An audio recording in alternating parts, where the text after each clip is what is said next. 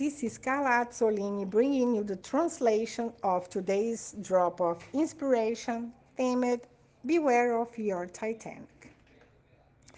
Hello, my dear friends. A very good morning. My friends, today I'd like to talk to you about a theme that really stimulates us to think. Why did the Titanic sink? Sorry? Did you hit your head? What theme is that? The movie called Titanic has been on for a long time ago. Guys, it's serious. Why did the Titanic sink? I guess everybody has already seen this movie or seen two documentaries about the Titanic. That is maybe the most famous passenger ship in history, and that back in 1912 it ended up sinking in its first journey from English Harbor to New York. At that time, it was the most luxurious and technological ship ever built, and it was practically considered unsinkable. They just forgot to combine this unsinkable with a huge iceberg that was in the middle of the way and that ended up tearing the bow of the ship. Unfortunately, the rest we already know. Thousands of people have had serious problems, and a huge number, both directly and family members, have had to deal with mass death. Some survivors were traumatized. It was a very painful experience. But my point of view is why did the Titanic sink?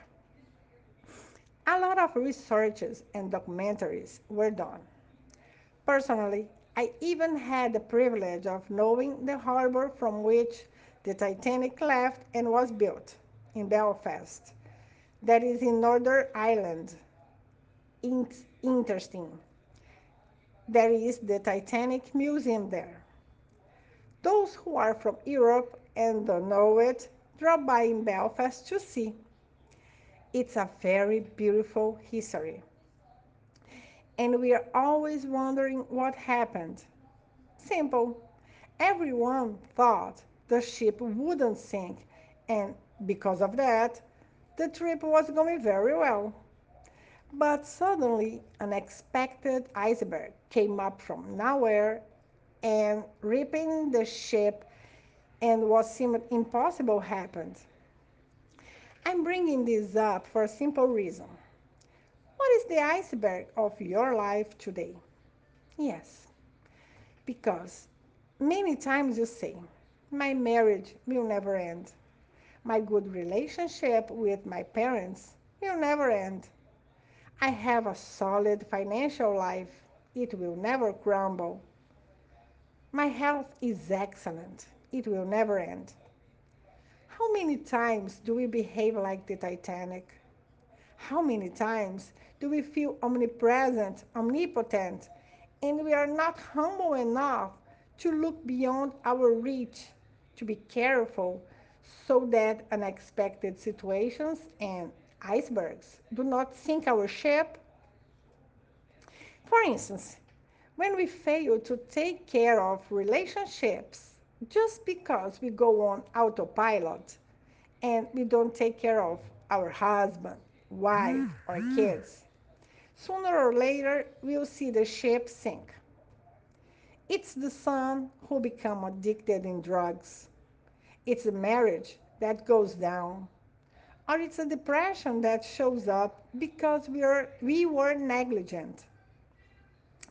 We see people who many times can't get a good job or grow up professionally, not just because of a crisis, but because they don't study and don't make any effort.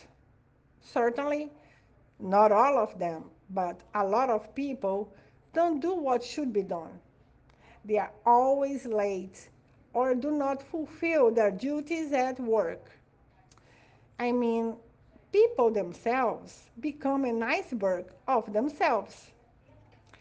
From a relational perspective, Many people complain that they don't have friends and that the relationships don't last.